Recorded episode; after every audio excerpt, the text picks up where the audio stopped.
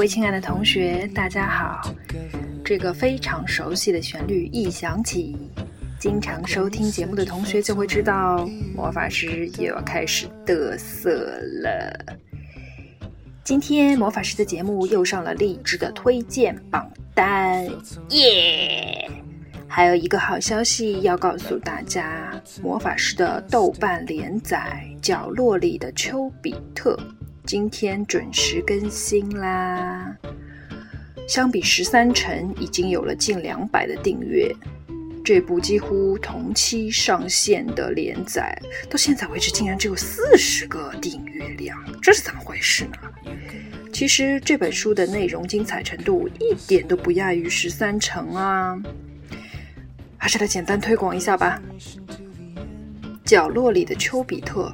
收录了 N 个发生在世界各地的爱情故事，这些故事几乎全都是来源于真实事件。穷学生富二代文艺女在英伦遭遇各自的恋情，巴基斯坦佛教徒与欧洲女生的精神交锋，大龄剩女在巴黎街头的邂逅，泰国阿雅拉偷情男女的内心挣扎。两对同性情人在日本京都的游历演变成一场谋杀，多么精彩的内容啊！不过呢，这并不仅仅是一本无聊的言情小说。那些被爱情所困的男女故事，探讨人类普遍深陷更广泛的困境：文化差异、社会阶层分裂、中年危机、生存喧嚣、信仰缺失。不管身在何处，可怜的丘比特都被逼到角落，徒劳挣扎。这就是这本书《角落里的丘比特》的含义。请各位同学去豆瓣阅读，仔细的搜索吧，一定要踊跃订阅哟。今天已经更新到偷窥四，这个故事非常的精彩，已婚未婚的同学都可以引以为戒。原配斗小三，没有这么简单啦！好了，不无厘头了，现在转换一下心情，继续我们的魔镜连载系列。今天的故事特别恐怖哟，心脏不好的同学要小心。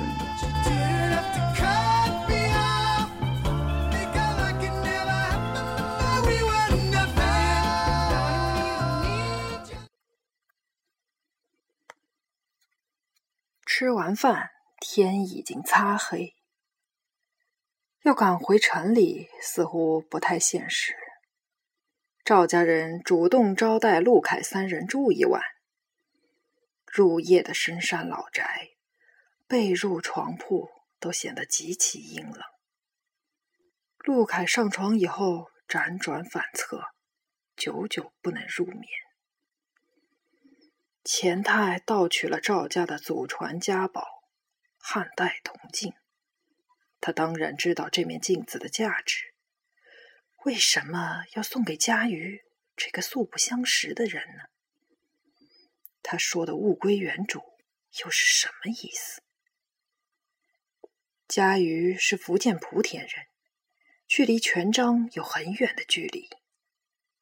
他。和这个深山中的隐秘家族又能有什么联系？一种掺杂着恐惧的担忧抓住了陆凯。自从那天在饭店分别，陆凯就没有见过佳瑜。原本约好去杂志社接他，临时却收到佳瑜的短信，说自己不舒服，先回去了。陆凯马上电话过去，却是琪琪接的电话。说佳瑜着了凉，需要休息。临来青口月婆村的这一天，两人终于通了电话。佳瑜却好像还没恢复，说话懒懒的，令陆凯非常担心。不过，当时一心想要尽快揭开铜镜的谜底，好彻底解决佳瑜的困扰。陆凯希望从月婆村回来，就能正式向佳瑜求婚。两人成为恋人以来，第一次分开这么久。闭上眼睛，佳瑜的面容显得异常清晰，仿佛触手可及。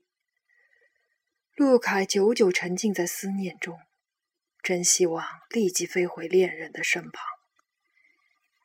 他将手垂到床沿，无意识的轻轻敲击着床板。床板发出空洞的声响。卢凯侧耳听了一会儿，突然发觉有异。他翻身下床。仔细摸索观察，在床板下面发现一个西形的按钮，轻轻按了按，没有反应。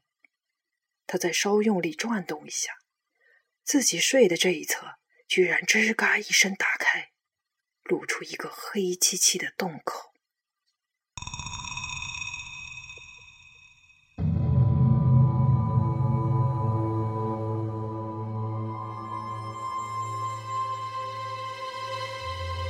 陆凯上前一看，洞口向下延伸，隐约看见一层层台阶。密道。陆凯脑中闪过这样的念头：这个密道究竟通往哪里？他轻轻推醒涂建信，睡眼惺忪的涂建信看清楚眼前的异状。也惊异万分。好家伙，这家人肯定有什么不可告人的秘密。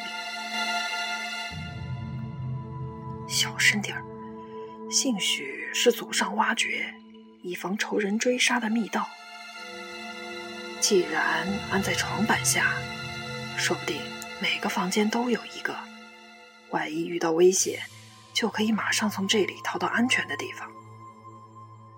也有可能，不过我怀疑这下面就可能是他们藏宝的地方。怎么说？现在发现了，要下去打探一下吗？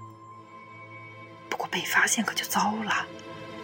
这家人人口众多，说不定把咱们当贼拿了。小心点，应该没事吧？这下面也不可能时时刻刻都有人呢。要真是藏宝的地方，咱什么也没碰，立即就上来，怎么样？两人商议决定，转头看地陪小曾睡得香，也不惊动他，蹑手蹑脚顺着阶梯就往下爬。密道比想象的要深。两人一前一后走了五分钟，涂建信的脚先着地了。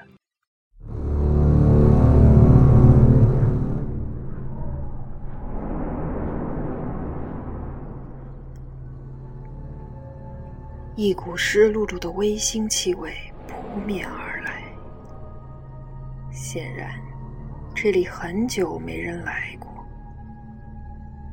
两人环顾四周。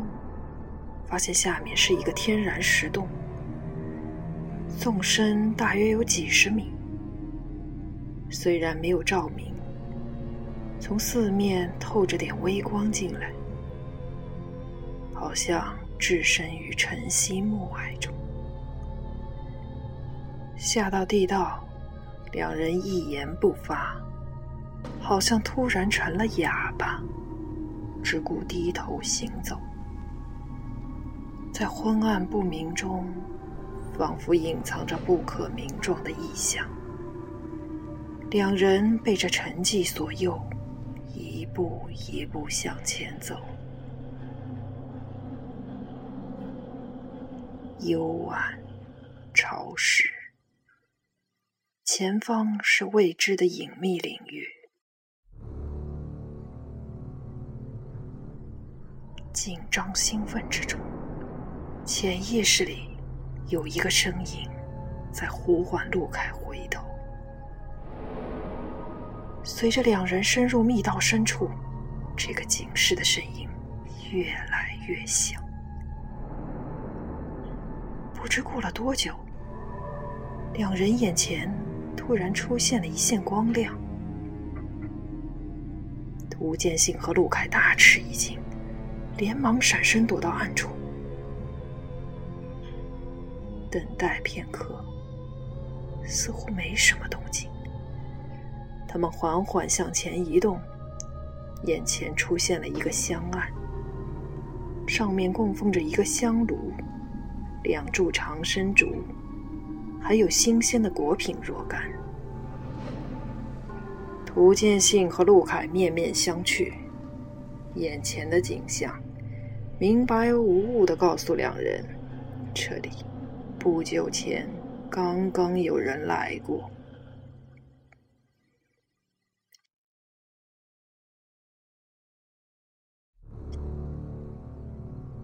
兴许这里是他们祭拜先祖的地方，那也应该有供奉的神像或者牌位呀。这里连幅画也没有，难道就是祭拜天地？两人凑到镜前，仔细查看。香案后面是一堵石壁，石壁上方悬挂着一个木质的龙龛。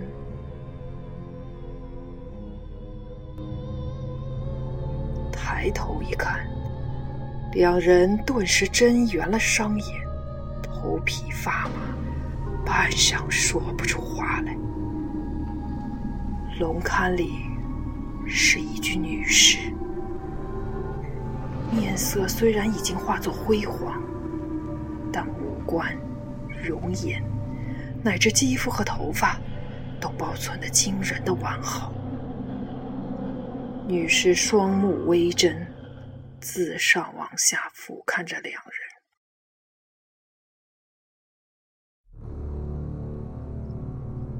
灰白的双唇微微开启，好像在喃喃诉说着什么。